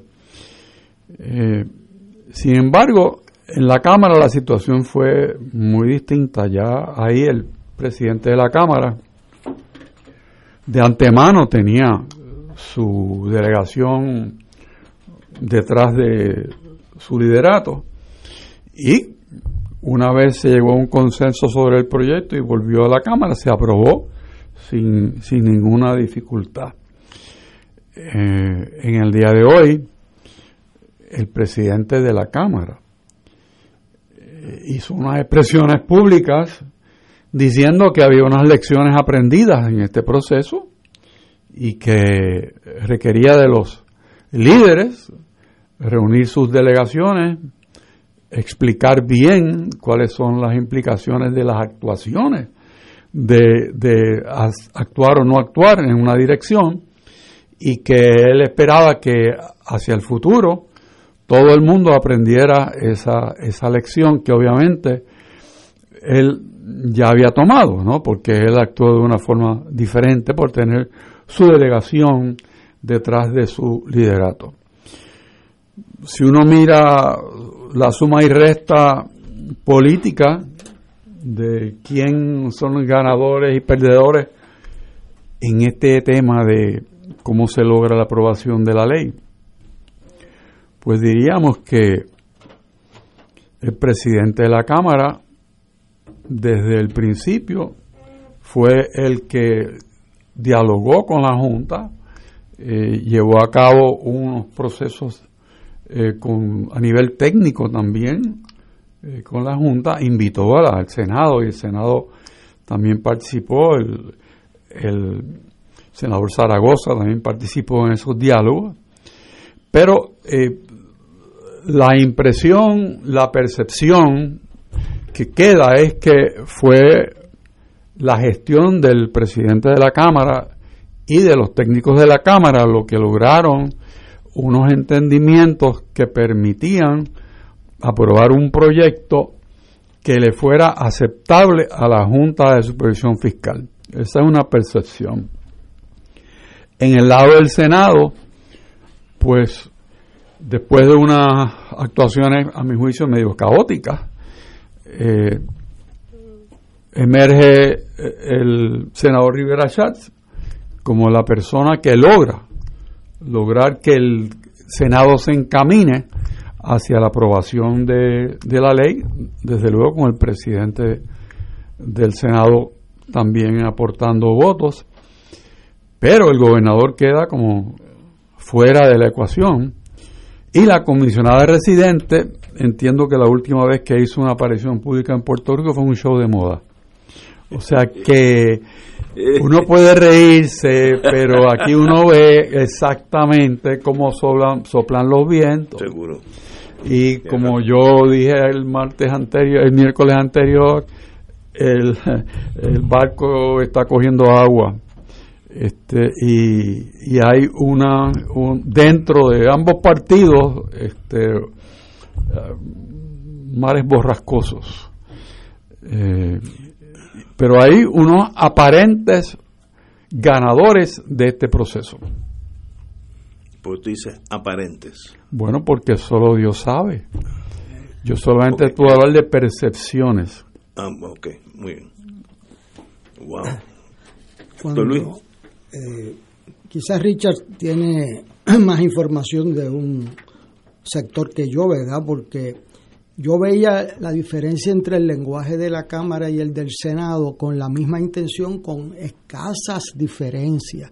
El resultado era que eh, se aseguraba que no iba a haber un alza en las pensiones y se paralizaban los efectos de la ley si eso sucedía. Eso yo lo veía la intención, claro, yo conozco los dos presidentes de las comisiones de Hacienda, Zaragoza y el representante Santa, son de lo mejor que hay en esa legislatura y la legislatura no quedó bien en esta, en esta situación. En la legislatura de Puerto Rico, el ir allí a donde la juez Swain, a que le dé un ultimátum la juez Swain, este, un regaño y un ultimátum, este, y al día siguiente, pues aparecer y aprobar el proyecto, pues a mí no me luce bien. Eh, tampoco las delegaciones divididas en situaciones de alta eh, repercusión para el país como es el plan de ajuste de la deuda. Esto no es ninguna legislación de ponerle nombre a un, a un puente, o sea, esto es billones de dólares y el crédito de Puerto Rico. Yo vi que fue un logro grande el, el conseguir que la Junta Fiscal en la Cámara elevara de 1.500 a 2.000 el, el, el floor el, de que iban a tocar de las pensiones. Es un cambio radical de la Junta Fiscal y lo eh, e invalidaba todos los votos que estaban. Eh, yo se los dije, a casa llegó lo de votar, pero ya los números habían cambiado. O sea que eso fue un logro y es un logro indiscutible. Pero como pueblo, Puerto Rico en sus asuntos prioritarios necesita que el, el gobernador dirija el proceso eh, y ciertamente aquí parece, como pasó la primera vez con la Junta Fiscal y Ricardo Rosselló, lo derrotaron 18 a 4 en el Senado y eso empezó un, deterioro de, su figura. Puerto Rico necesita que el gobernador capture un mínimo de liderato de sus propios legisladores y del presidente del Senado también. Eso nosotros necesitamos gobierno y, y a nosotros no nos conviene que la juez Swain quede libre de ningún compromiso, de ninguna base, porque eso es bien peligroso. Ella tiene demasiado poder eh, y que no responde a Puerto Rico y puede venir allí y la convencen los acreedores de cambiar una fórmula y entonces estamos en serios problemas. Así que yo me alegro que hayan aprobado esto, pero el costo político interno para ambos partidos fue grande y para el país estar sujeto al filo de la navaja el último día y titulares eh, crisis en crisis y crisis. Esos son días de eh, malos para este país, así que suerte que ya esta parte pasó, pero yo no creo que sea el último capítulo. No creo que sea el último capítulo porque ahí se hicieron unas concesiones que la Junta en dos ocasiones advirtió que iban contra el plan fiscal. Esas advertencias, salvo que las hayan retirado en las negociaciones, son advertencias peligrosas en un pleito tan delicado como este. este y promesa tiene la última palabra ahora. Y, y, ahora pues el silencio de hoy pues supongo que estarán haciendo sus números. Exacto. pero la Junta pierde aquí credibilidad, eh, pero el problema aquí es cómo queda Puerto Rico. Esa es la pregunta. Y la pregunta tiene que contestarse que logró hacer un arreglo de su deuda y que protegió a los pensionados al máximo de su capacidad. Eh, ahora, el costo eh, fue alto en liderato para el gobernador y para otros líderes de otros partidos también. Eh, tenemos que ir a una pausa, amigo, y regresamos con Fuego Cruzado. Fuego Cruzado está contigo en todo Puerto Rico. La misma lo tiene todo, la misma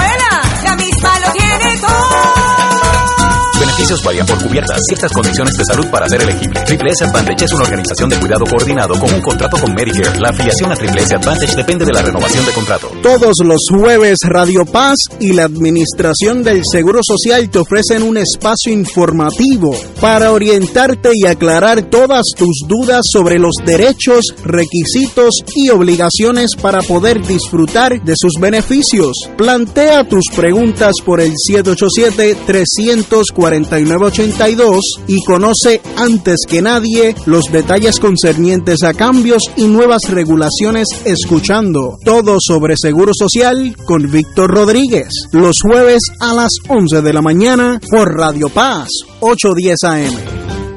Fanático del deporte, la mejor información y el mejor análisis lo escuchas los sábados a las 2 de la tarde por Impacto Deportivo con Javier Sabat y el más completo elenco en deportes por Radio Paz 810 AM y en las redes sociales Facebook, Impacto Deportivo, Radio PR, Twitter e Instagram, Impacto underscore Deport. Juntos, impactando el deporte nacional.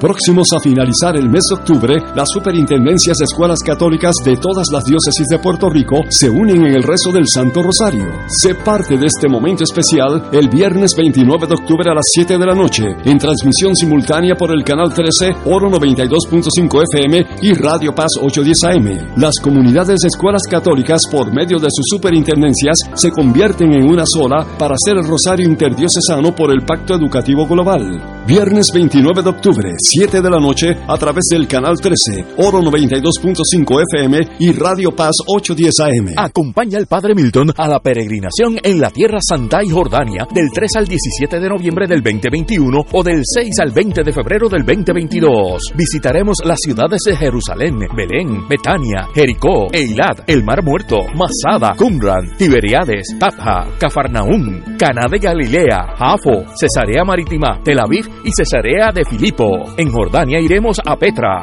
Celebraremos la misa en los lugares santos y renovaremos nuestras promesas bautismales en el río Jordán. Marca ahora y reserva tu espacio llamando a Puerto Rico Viaja al 787-918-8989. Solo para vacunados. Ciertas restricciones aplican. Nos reservamos el derecho de admisión. 2.6 millones de autos en Puerto Rico.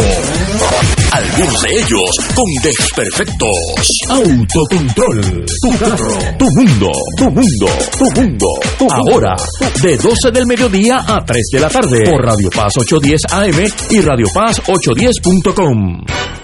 Buenos días familia. Es la casa a la que siempre puedes llegar sin invitación. A las 10 de la mañana, Judith Felicie es tu anfitriona para conversar sobre medicina, psiquiatría de niños y adolescentes, artes, derecho, valores y fe. Todos los días por Radio Paz 810 AM. Buenos días familia. Donde una conversación parece demasiado corta. Buenos días familia. De lunes a viernes por Radio Paz 810 AM. Y ahora continúa Fuego Cruzado.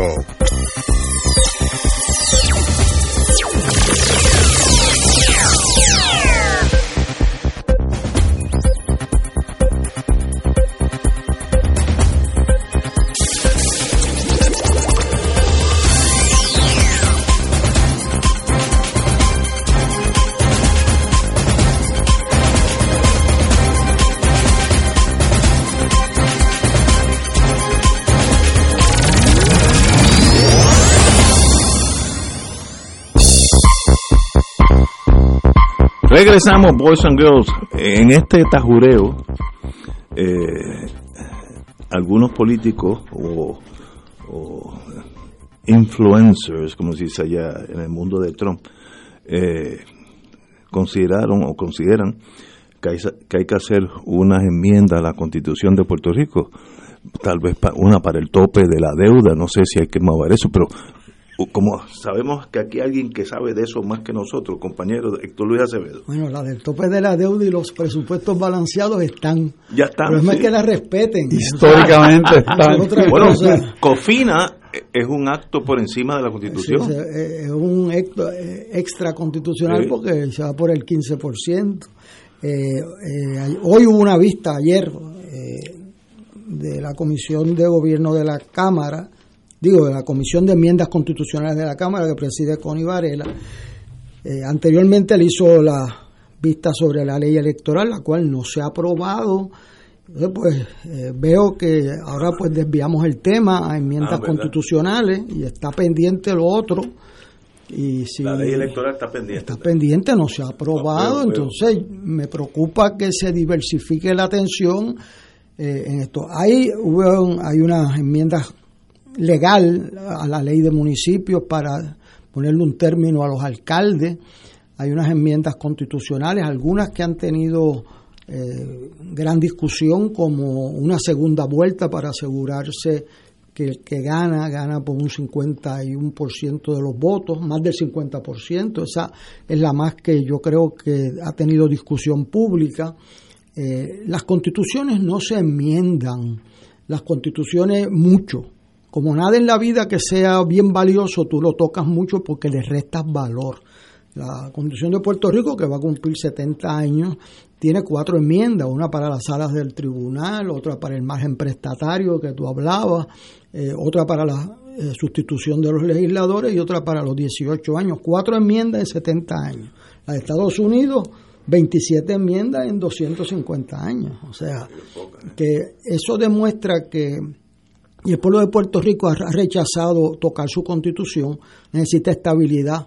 Eh, una de las propuestas que han hecho gente seria, que yo respeto, pero eh, lo quería traer hoy, es uno de dividir las elecciones en cada dos años. Eh, nosotros discutimos eso en 1982 con mucha intensidad. Veo que uno de los problemas es que se pusieron a presentar todas estas enmiendas sin estudios previos. Así no fue como se hizo la constitución de Puerto Rico. Allí se convocó primero los estudios, vieron la experiencia mundial, los estudiosos y entonces discutieron. Eh, aquí pues se empezaron a discutir todas las enmiendas, hubo tres constitucionalistas que comparecieron, una era ponerle términos al gobernador de dos términos, eso se discutió en la constituyente y se le votó en contra, y otra que para mí es la más peligrosa de todas porque suena simpática, dividir las elecciones en cada dos años como en Estados Unidos.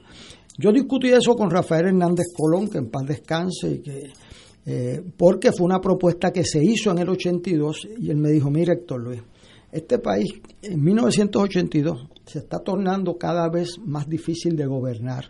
Si tú tienes eh, elecciones cada dos años, tienes primaria cada año. Y entonces, ¿quién aprueba un proyecto disciplinario fiscal aquí en Puerto Rico, limitando, ne- negando algo? Se torna ingobernable el país. Este, segundo lugar, en Estados Unidos, las enmiendas, los sitios que tienen lo que llaman el off-year election, que lo vamos a ver el año que viene, tienen una participación menor de un 20% y te deciden, como va a pasar en Estados Unidos, la legislatura del año 2023 la del 2022, perdón, va, va a ser con una participación de un 20% menor que la otra y una composición política bien diferente. O sea, nosotros meternos a tener elecciones aquí cada dos años eh, es un error a mi entender. Yo le dije a él, y si se tranca la negociación por ese punto, ¿verdad? Cuando uno, es uno negocia, eh, ap- aprende a- al jefe político pues cogerle las directrices a tiempo, ¿verdad? Eh, y me dijo, pues si se tranca, se tranca, porque yo no le voy a hacer eso a Puerto Rico, eh, por el daño que eso le hace al país. Y yo pues comparto eso en el día de hoy porque yo me convencí y todo lo que he tenido allá para acá es que aquí lo, eh, la enmienda a la constitución deben verse con muchísimo cuidado, la de fijar términos máximos, es un, me- merece discusión, pero es otro tipo de discusión. Y la de mayoría, la segunda vuelta, pues claro, el problema ahí es que el que cree que eso le perjudica, pues siempre tiene una vara para pararla, porque aquí no se puede enmendar la constitución si tú no tienes los dos partidos principales de acuerdo. Así que en adición a un referéndum del pueblo de Puerto Rico. Quería tocar esos puntos porque se han estado discutiendo. Yo creo que las prioridades del país están en el plan de desarrollo económico, en ver cómo a- eh, arreglamos el pago de la deuda y cómo echamos para adelante un gobierno que, que actúe pronto y que haya luz en el expreso Valdoriotti por las noches para que los empresarios esos que traía Ignacio vean la carretera y el expreso de América y nos tengan un servicio de luz confiable, ¿verdad? Yo creo que las prioridades del país no están en los asuntos en este cuatrenio en los asuntos de estatus ni asuntos de grandes cambios políticos, sino de cuadrar el presupuesto, pa- pagar la deuda y echar un plan de desarrollo económico y de creación de empleos adelante. Yo creo que la enmienda que no tendría objeción en el día de hoy es la de los 70 años de los jueces del Tribunal Supremo. Yo creo que hoy a los 70 años como hace 50 años a los 50. El mundo ha cambiado, la, la Y medicina. eso fue una enmienda muy interesante, una enmienda del Partido Socialista. ¡Wow! Eh, porque eh, el Partido Socialista quería la elección de los jueces, que era lo que quería el senador Taft en el 47 y que se dejó fuera de la ley de gobernador electivo. Entonces, eh, el Partido Popular no quería la elección de los jueces ni el Partido Estadista tampoco.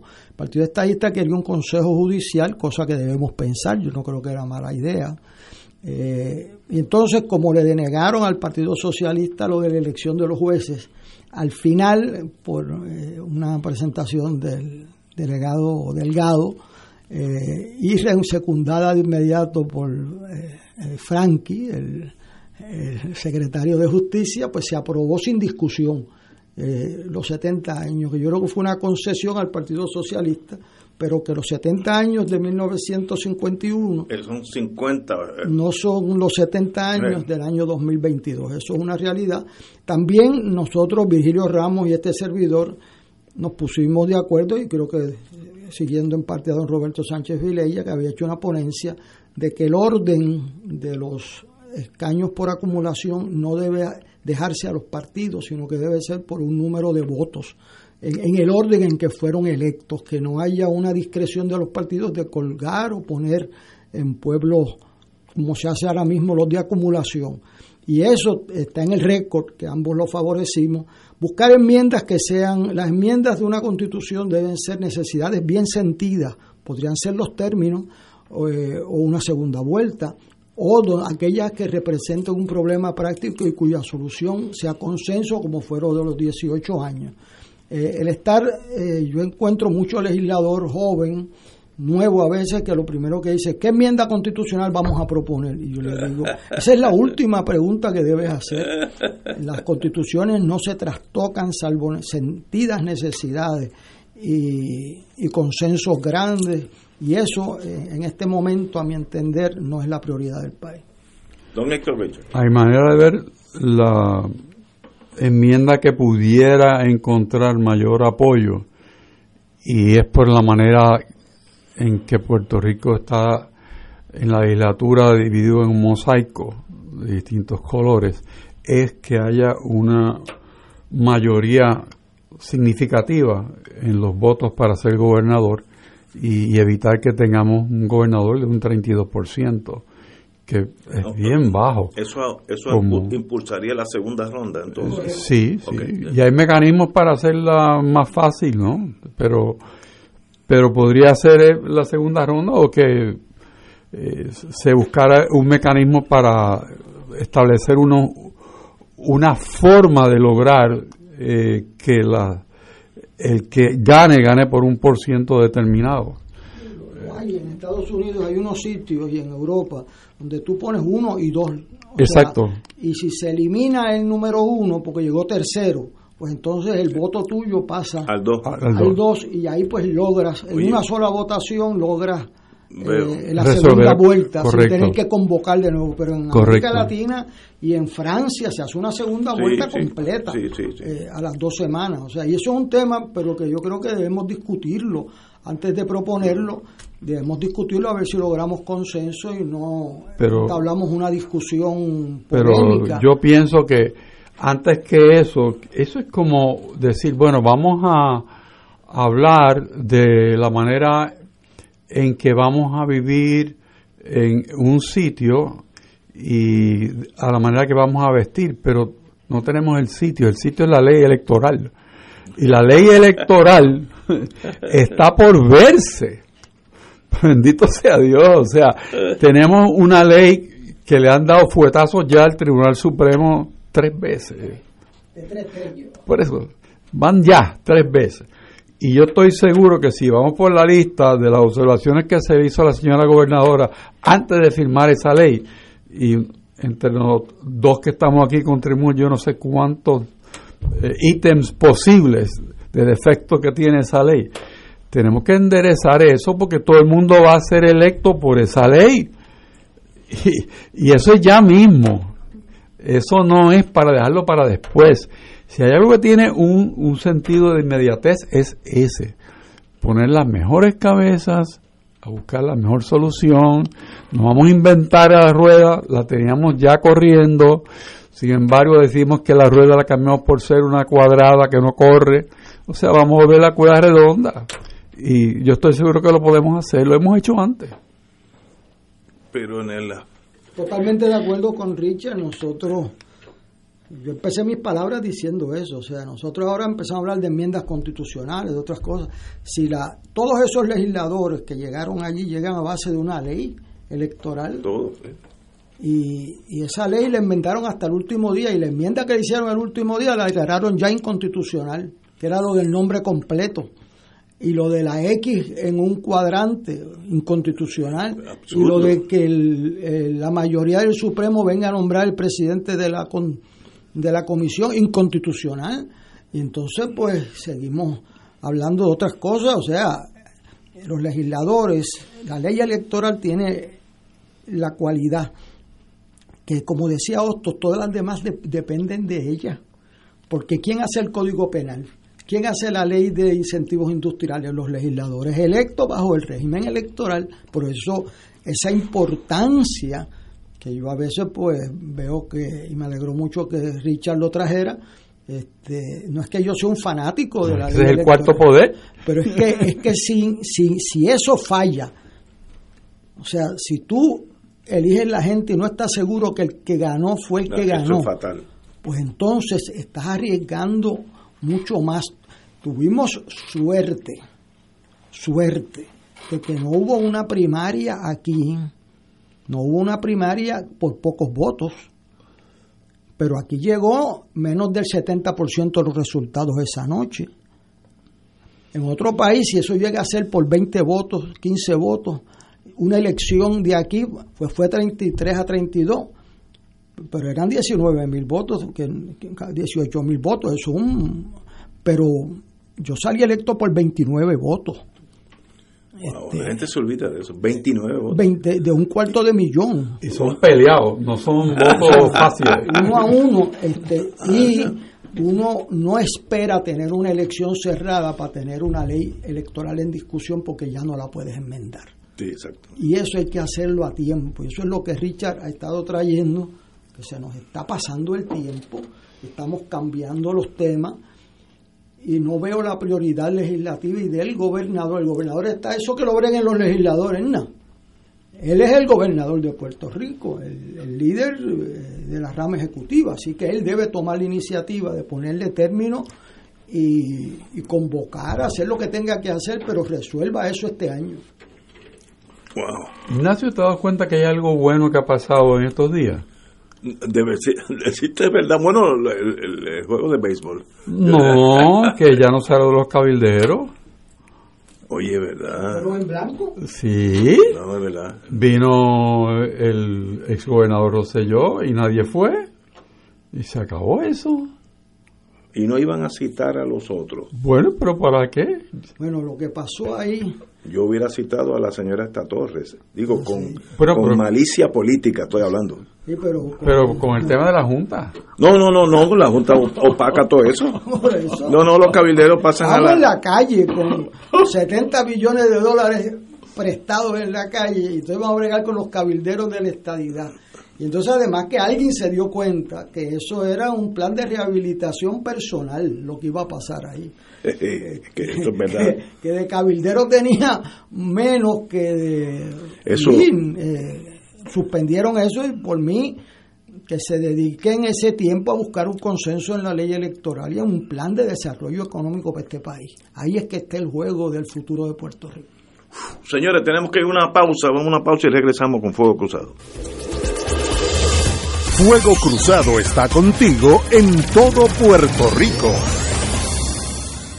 Saludos, amante de la cultura puertorriqueña. Te habla Martín Rosado González para invitarte a la celebración del 37 Festival Nacional del Plátano, comenzando este viernes 29 hasta el domingo 31 de octubre en la Plaza del Pueblo Platanero, Corozal. Ven junto a tu familia para disfrutar de las diferentes actividades. Disfruta de la buena comida confeccionada con plátanos de Corozal. En Tarima, Radio Maniaco, Lili y su gran trío, Orquesta La Corporación Latina, Grupo Maite con la trovadora juvenil corozaleña Alondra Sofía, Ballet Folclórico Guateque de Puerto Rico, Orquesta Sabor y Más, el combo de hoy. Eso sí, no te olvides de la mascarilla. Pa Corozales que vamos, del 29 al 31 de octubre. Te invita Oro 92.5. Escucha los sábados a las 5 de la tarde para servirte un programa del Colegio de Profesionales del Trabajo Social de Puerto Rico con los temas de interés a la comunidad.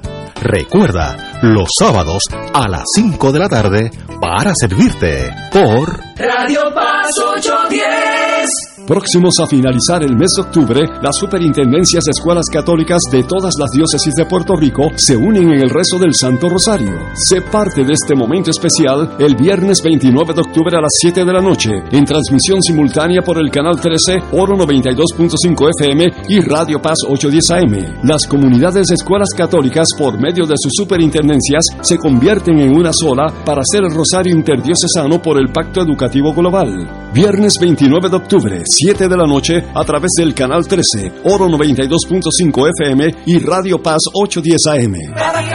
Te invitamos todos los domingos a la una de la tarde por Radio Paz 810 AM y los sábados a las 7 de la mañana por Oro 92.5 Cuidando la Creación con la hermana Lisi y sus colaboradores. Entrevista, mensajes educativos y dándole voz a grupos que ayudan a cuidar la creación en el mundo. Recuerda por Radio Paz 810 AM, una de la tarde, domingo, sábado por Oro 92.5 FM a las 7 de la mañana.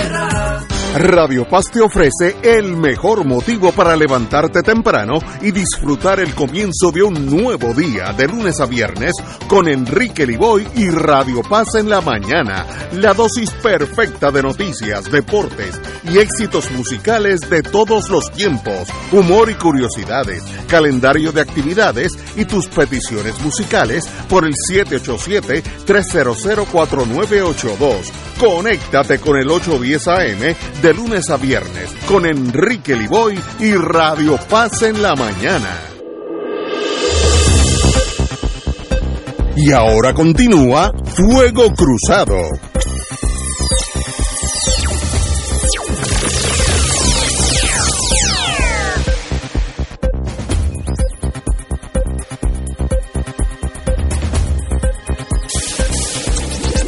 Amigos, amigos, vamos a ver algo. El juez Anthony Cuevas decidirá próximamente si ordenará o no el arresto del principal oficial ejecutivo, el Ugly American Wayne Stensby, por incumplimiento de entrega de información requerida a la Cámara de Representantes. Cito al señor juez.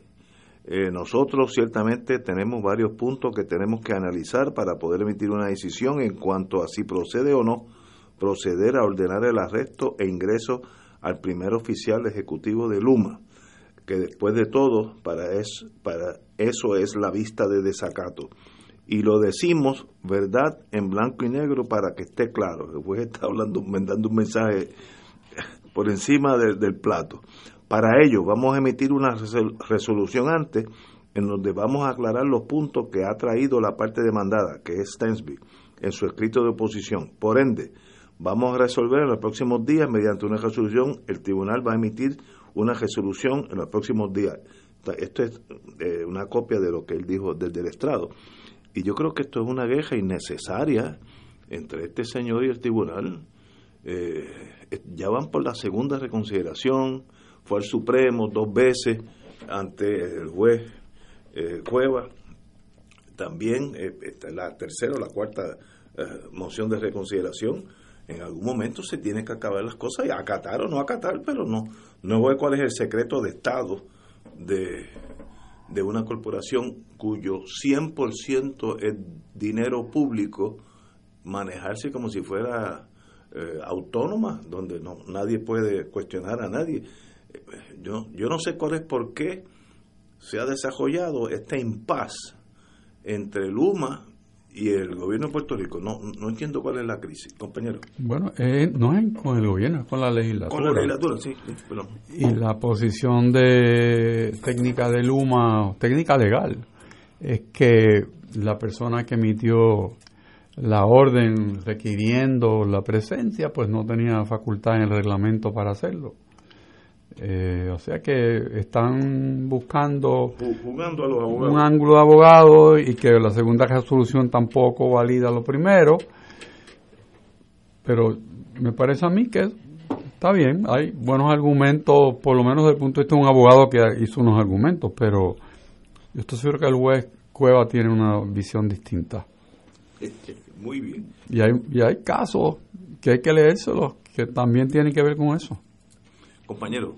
Eh, a todo esto, los números que habíamos discutido aquí, como los sensibles, los sueldos, salieron públicos. Ya están, vía Washington. eh, se los pidieron en el Congreso y los mandaron enseguida. Este, así que si eso era el issue, pueden ser otras otros los issues, ¿verdad? Como quiénes son los directores de determinadas áreas, pero el asunto de los sueldos que ganaba 600 mil dólares, pero 600 mil dólares gana la señora Yaresco. O sea, aquí eso no fue noticia. Bueno, ya pasó, Y- nadie le hizo y- caso. pero no porque se esperaban que eran 3 y 4 millones, pero los dieron y tal, Ignacio dijo que eso duraba menos de dos días. Dos sí, se pero acabó. no duró un día. Eh, Este, ya no es o sea, issue. y eso no es issue. Yo no sé si hay algo que yo desconozca, pero si eran los sueldos de los. eh, también fue una vista hostil. O sea, eh, este, eso fue una vista hostil por, por muchísimas razones, algunas en los méritos, otras políticas, ¿verdad? Porque este, Luma pues no es visto como en el momento en particular en que se dio, pues se veía como un adversario de, otras fuerzas en Puerto Rico. Y eh, el servicio de Luma este, ha dejado mucho que desear, eso no quiere decir que no tenga derecho y que no haga, sus argumentos y el juez Cuevas, que es un juez que es muy respetado en la rama judicial, pues tomará las provisiones, pero si era por los sueldos, ya los sueldos son información pública, yo no entiendo cuál es el debate. sobre Pero eso. fíjate que si fuera por los sueldos, la posición del abogado sería, bueno, señor juez, pero mira, si ya eso es público. No, está cuestionando la capacidad legal de emitir la orden de pedir la información. Yo había concluido el... Que se tornó académico para mí. sí. Bueno, pero quizás no, porque yo creo que el, lo que le ofreció Luma al Congreso es como la información que dan los jueces federales de las inversiones, ¿no? De más de 500 mil uno, de menos de 300 mil el otro, pero no dibuja el sueldo de cada quien. Y quizás eh, lo que está buscando la legislatura es llegar al Uno punto de quién de los parientes que están en el gobierno son los que están Ay, ganando chavo. sí. Me seguro- parece a mí. No, y estoy seguro que eso es así. Yo soy detective natural. Yo estoy seguro que hay unas personas que están emparentados con el gobierno actual o con el Partido ¿Con los Popular. dos? Eh, o, o sí, o los dos para, para no tener problema con nadie. Down the road. Así que eso es lo que yo creo que mm, requiere la secretividad de Stensby, que no quiere eh, tener conflicto, un escándalo, que el primito de tal o, el hermano de fulanito, o el legislador o gobernador está allí ganando, mirando por la puerta para afuera. Eh, es lo único que se me ocurre a mí, porque no, ¿qué otro secreto? Esa no es la NASA donde haya secretos de cómo poner un satélite en la Luna. Yo, yo entiendo que ahí debe haber secretividad, pero estos son, eh, fulanito, ¿cuántos celadores de línea tengo? 32. ¿Quiere los nombres? Aquí están. Sueldo, aquí están. ¿Cuál es? Al otro día no es noticia. Este, ¿Cuántos necesito celadores? Necesito 80. Lo estoy buscando. Pues, pues tampoco se acabó la noticia. El secreto es cuando tú quieres esconder algo, porque si no, ¿para qué? El- cuando alguien tiene un secreto es que algo no quiere que se sepa, es la única de- deducción. Porque por confrontarse con la legislatura de gratis, ese para eso no le pagan a. Así que ahí puede haber su chismecito por dentro, eh, guilladito, eh, y uno no sabe por dónde va a salir el ratón. ¿no? Eh, en estos días hay una posibilidad de una, no huelga, porque no puede llamarse huelga, sino brazos caídos de la policía de Puerto Rico, eh, enfermedades repentinas, puede ser que... eh, El Blue Flu. Blue Flu este viernes, la 30% de la policía tengan eh, monga, eh, etcétera, etcétera. Y hay que oírlo porque los que ya están en la policía bajo el sistema anterior de, de, de pensiones, le han cortado las pensiones a una tercera parte de lo que hubieran ganado en años anteriores. Una cosa miserable eh, bajo este acomodo de falta de dinero. Ya los que entran están bajo el seguro social, etcétera, etcétera. Así que ya eso es otra avenida, ¿no? Pero eh, tienen mérito. No sé si para llamar la atención el método más efectivo es el blue flu. No sé si eso. Pero hay que oír los reclamos de esos policías y es básicamente económico, Dash y las pensiones que la- las, han, las han crucificado. No sé, usted que fue secretario de justicia, ¿qué, qué a usted se le ocurriría? Bueno, Mediación, como, como. escucharlo, Exacto. escucharlo y, y darle una, una certeza de que dentro del marco que exista se atiende con justicia los reclamos. Son servidores públicos que, que necesitan y por razones ajenas a ellos no tienen una buena estructura de, ni de compensación, no hay un buen sistema de mérito por más que digan. Eh, hay un- una, una distancia entre el liderato interno de esa de esa ese departamento o ese negociado eh, y, y los, los policías tienen gremios por el medio también. Y el entiendo yo que el gobernador ha tratado los llamó, Sí, los llamó eh, los reunió y, y está dando la cara con, por el problema que yo creo que es lo que tiene que hacer el ejecutivo.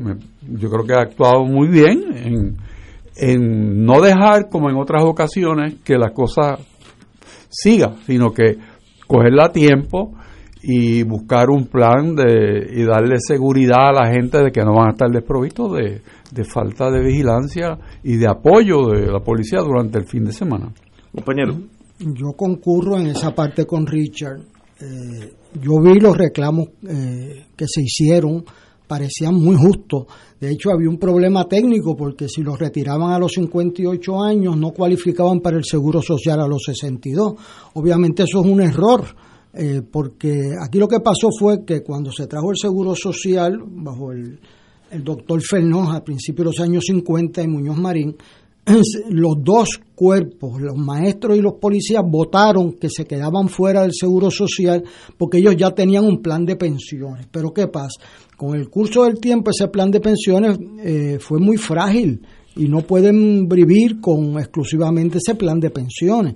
Así que, y hay un grupo que, como señala Ignacio, cuando se hicieron unas enmiendas quedó, yo me encontré un compañero de la policía que me explicó, mira, la pérdida para mí es que yo tengo que trabajar tres años más. Sí, Este, exacto, añadieron unos años. y eso, pues, eh, el gobernador yo creo que actuó responsablemente y cuando lo hace, pues se lo felicito y lo llamó. Ahora, la segunda parte es la del Blue Flu ese. Esos son otros 20 pesos. O sea, eh, y con eso yo estoy bien claro. Aquí eso de dejar al país sin protección en contra de la ley por los agentes de la ley no tiene mi respaldo y yo no voy a quedarme en silencio en cuanto a eso. O sea, y ha pasado ya en tres ocasiones, según mi recuerdo, que los gobernadores después dicen, vamos a investigar quién fue el que se enfermó de verdad y no pasa nada. Y no va a pasar nada. El- Eso van, a llegar, a- así empezaron los controles de Estados Unidos. Y los votaron a Porque, todos. Este, A todos. el, el país es primero y tú no puedes dejar al país sin policías aquí. Y, y yo creo que los reclamos pueden ser justos, puede ser una protesta, pero dejar al país sin policía no es algo para mí aceptable ni le voy a guardar silencio tampoco. Yo viví, yo, yo estaba con la General Electric en Estados Unidos y yo viajaba muchísimo y yo viví el caos que se formó cuando Reagan, el presidente Reagan, le dijo a los controladores, controladores aéreos, si mañana no se presentan, están fuera.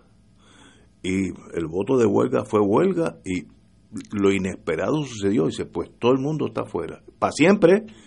Una, ¿Y dónde hay controladores? Tú no vas a la farmacia y compras dos controladores, eso toma años. Pues los cogieron prestados de la Fuerza Aérea, pero no tenían la, la experiencia de literalmente cientos de aviones llegando a ciertas horas. Eh, la Fuerza Aérea es mucho más lento el sistema. La coordinación fue un desastre. Duró como dos meses en lo que fueron entrenando nuevos controladores, los trajeron de Canadá, etcétera pero se quedaron votados. Que la estima del pueblo en torno al liderato de Reagan brincó por las nubes, porque la gente decía, adiós, este, este señor no solamente es un actor de Hollywood, puede jalar el gatillo. Yo espero que eso no, aquí no, no lleguemos a ese estado, pero, pero yo, yo viví esos años y fue bien, bien traumático para el vuelo aéreo en Estados Unidos. A veces el avión estaba listo, los dos pilotos estaban ahí al frente de uno tomándose un juguito de China, los, los empleados del avión eh, también estaban listos, todos los pasajeros estaban listos, el avión salía a las 12 y salía en realidad a las 3 y media de la tarde, porque el espacio aéreo era, era muy, muy eh, inseguro. Y los contadores civiles manejaban eso después de muchos años haciendo lo mismo. Así es que hay que tener cuidado con esa cuando los servicios esenciales llegan a un punto donde el pueblo es el que se sacrifica eh, eh, y a la misma vez hay, como dijo Héctor Richard, hay que sentarse con los policías. ¿Cuál es el problema? A ver si tiene remedio. Porque yo sé, yo tengo parientes en la policía en los Estados Unidos y la diferencia de sueldo es bárbara. No hay comparación, o sea, no hay comparación. No, eh, ¿Sabe? Eh, es muy difícil comparar un pitirre contra un elefante. Esa es la diferencia de sueldo entre tú ser policía del, del estado de Maryland, eh, yo tengo también parientes ahí, eh, y ser un policía en la, la zona de Ponce. El mismo trabajo, ¿sabes? Con menos recursos aquí, pero te pagan cuatro veces menos. Pues eso es injusto, hay que entender ese pobre policía que tiene pagar luz más cara que tuviera en Maryland, ¿sabes? Eh, el agua es más o menos igual, eh, las escuelas, si es una escuela privada aquí, es muchísimo más cara. Eh, señores, hay que oírlo. Tal vez tengas razón, y, y igual que defendieron las pensiones de todo el mundo, hay que mirar a la policía, a los actuales, a ver si se le puede subir en lo posible el sueldo. ¿no? Bueno, usted, tú, en los tiempos tuyos tenías policía municipal, ¿no? Sí, Así, ok. Así que he bregado con, con los problemas diarios. Cuando estuve en ayudante del gobernador, bregaba con ellos y este no es la primera vez que se cometen injusticias y que hay que corregirla. Pero veo y señalo que se está repitiendo una conducta. Eh, los policías yo creo que tienen razón en casi todos los planteamientos que están haciendo. Y El tienen mi solidaridad. es bárbaro. eh, eh, y no y lo de las pensiones. Las Hay pensiones que un buscar un, crimen. ajuste para hacerle justicia a eso. La, la Junta Fiscal, de hecho, se ocupó de lo del seguro social de los maestros y de la y eso merece un reconocimiento. Y buscaron los chavos para eso, porque no el discurso lo hace cualquiera. Te paras allí y te aplauden y te llevan en hombro. Ahora, a los policías pues hay que ver cómo los casos que sean justos se le hace justicia. Pero eh, yo no estoy a favor de eso de, de- de- del blue flu y dejar al país sin protección. Eso no es aceptable. Eso no es aceptable y no y, y entonces pues no es fácil uno expresarse porque eh, Sí, sí. tiene sus consecuencias y eso, pero el silencio es una expresión. El silencio es una expresión. Y ellos deben saber que los apoyamos en los reclamos justos, pero no en dejar el país sin protección. Estamos de acuerdo. Yo creo que ahí hay mucho campo para hacer más justicia a la policía. Porque el mismo trabajo que hace el policía allá en Texas, hace el aquí el que está en Morovi. con menos equipo, menos posibilidad de entrenamiento y igualmente peligroso. Pues, pues merece que sea aceptado por esta sociedad, como nos olvidamos de los, igual de los bomberos, enfermeros del sistema público también, ¿sabes? Ah, que estamos pelados. Entonces ahí hay que tener un balance entre lo que me gustaría darte y lo que te puedo dar. Son dos cosas diferentes. Señores, con ese pensamiento de esperanza, hasta mañana, amigos.